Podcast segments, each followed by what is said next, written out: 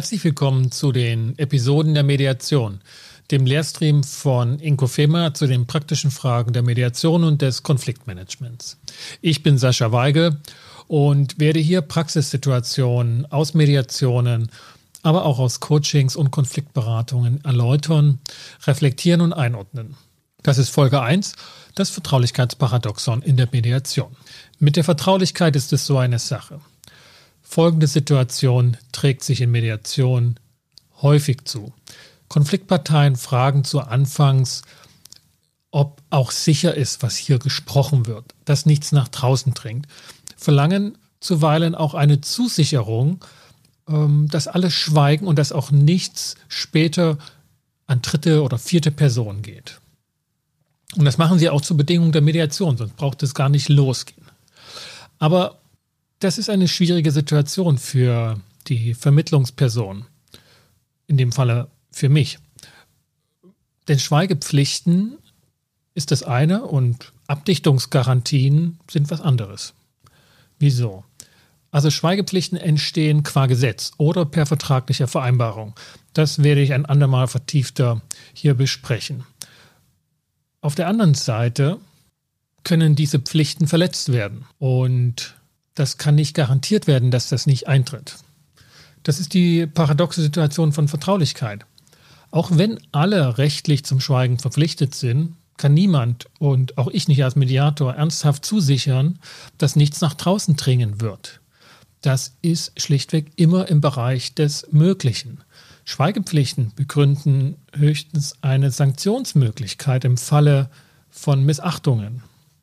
Das Gesetz kann zusichern, dass im Falle von verletzten Pflichten Sanktionen eintreten.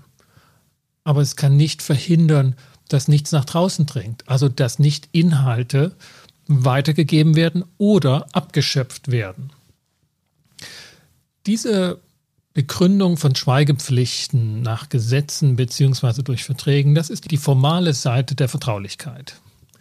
Die informelle, nicht formalisierbare Seite der Vertraulichkeit ist etwas anderes.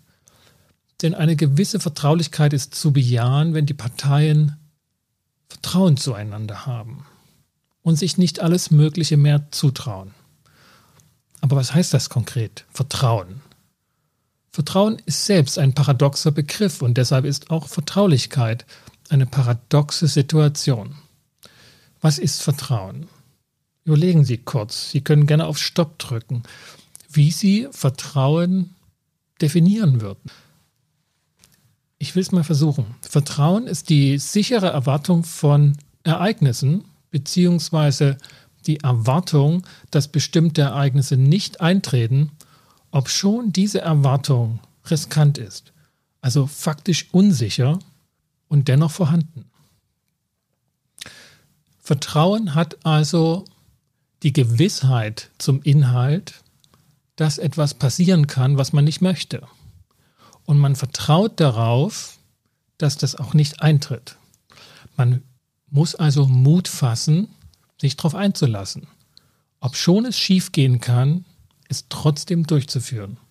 Genau das ist die Situation zu Beginn einer Mediation. Und das ist auch eine Zumutung. Mediation, das muss ich hier so deutlich sagen, ist eine Zumutung für die Parteien. Was die Mediation oder wir verkörpert als Mediatorinnen da von den Parteien verlangen, ist schon eine gewisse Unerhörtheit, zuweilen geradewegs eine Frechheit. Zu verlangen, dass sie mit denjenigen an einen Tisch gehen sollen, mit denen sie gerade quer liegen, denen sie misstrauen, von denen sie verletzt wurden oder die ihnen übel mitgespielt haben, das ist schon ein ganzes Stück. Und dann auch noch mit einer fremden Person dazu die als erstes dann auch sagt, äh, ich kann Ihnen inhaltlich nicht helfen, ich kann nichts beitragen, ich werde keine Vorschläge unterbreiten ähm, und dafür dann auch noch Geld nimmt, das ist schon eine Zumutung. Das muss ich hier auch mal so überspitzt sagen, weil es das braucht. Ähm, denn schließlich wundern sich viele Mediatorinnen, weshalb Mediation kein Massengeschäft ist und nicht all die Konflikte, die sie tagtäglich erleben oder die wir tagtäglich auch äh, zu hören bekommen, dass die nicht in der Mediation bearbeitet werden. Das ist angesichts dieser paradoxen Situation mehr als verständlich. Ich als Mediator kann eine vertrauenseinladende Atmosphäre schaffen, aber ich kann nicht die mutige Entscheidung für die Parteien treffen oder sie ihnen abnehmen, dass sie diese Mediation beginnen. Das ist gerade am Anfang einer Mediation besonders wichtig zu betonen. Klarheit dort herzustellen, ähm, gerade bei Parteien, die sich darüber nicht im Klaren sind, was in der Mediation von ihnen verlangt wird, nämlich dass sie ihre Konflikte selbst lösen müssen, wenn auch nicht allein. Ganz nach dem Mantra, und das ist der Kern auch von Mediation, nur die Parteien können es schaffen, aber nicht allein. Beim nächsten Mal geht es hier um den Vertraulichkeitsaspekt des Verzichts auf die Vertraulichkeit. Ist es überhaupt möglich? Können Parteien auf die Vertraulichkeit verzichten, beziehungsweise handelt es sich dann überhaupt noch um eine Mediation? Das war eine Frage in einer der letzten Ausbildungsstunden, die ich gegeben hatte. Ist es noch eine Mediation, wenn die Parteien auf die Vertraulichkeit verzichtet haben, beziehungsweise überhaupt nicht zu einer Vereinbarung darüber gekommen sind, müssen sie überhaupt sich darüber vereinbaren oder schreibt nicht das Gesetz Vertraulichkeit schon vor?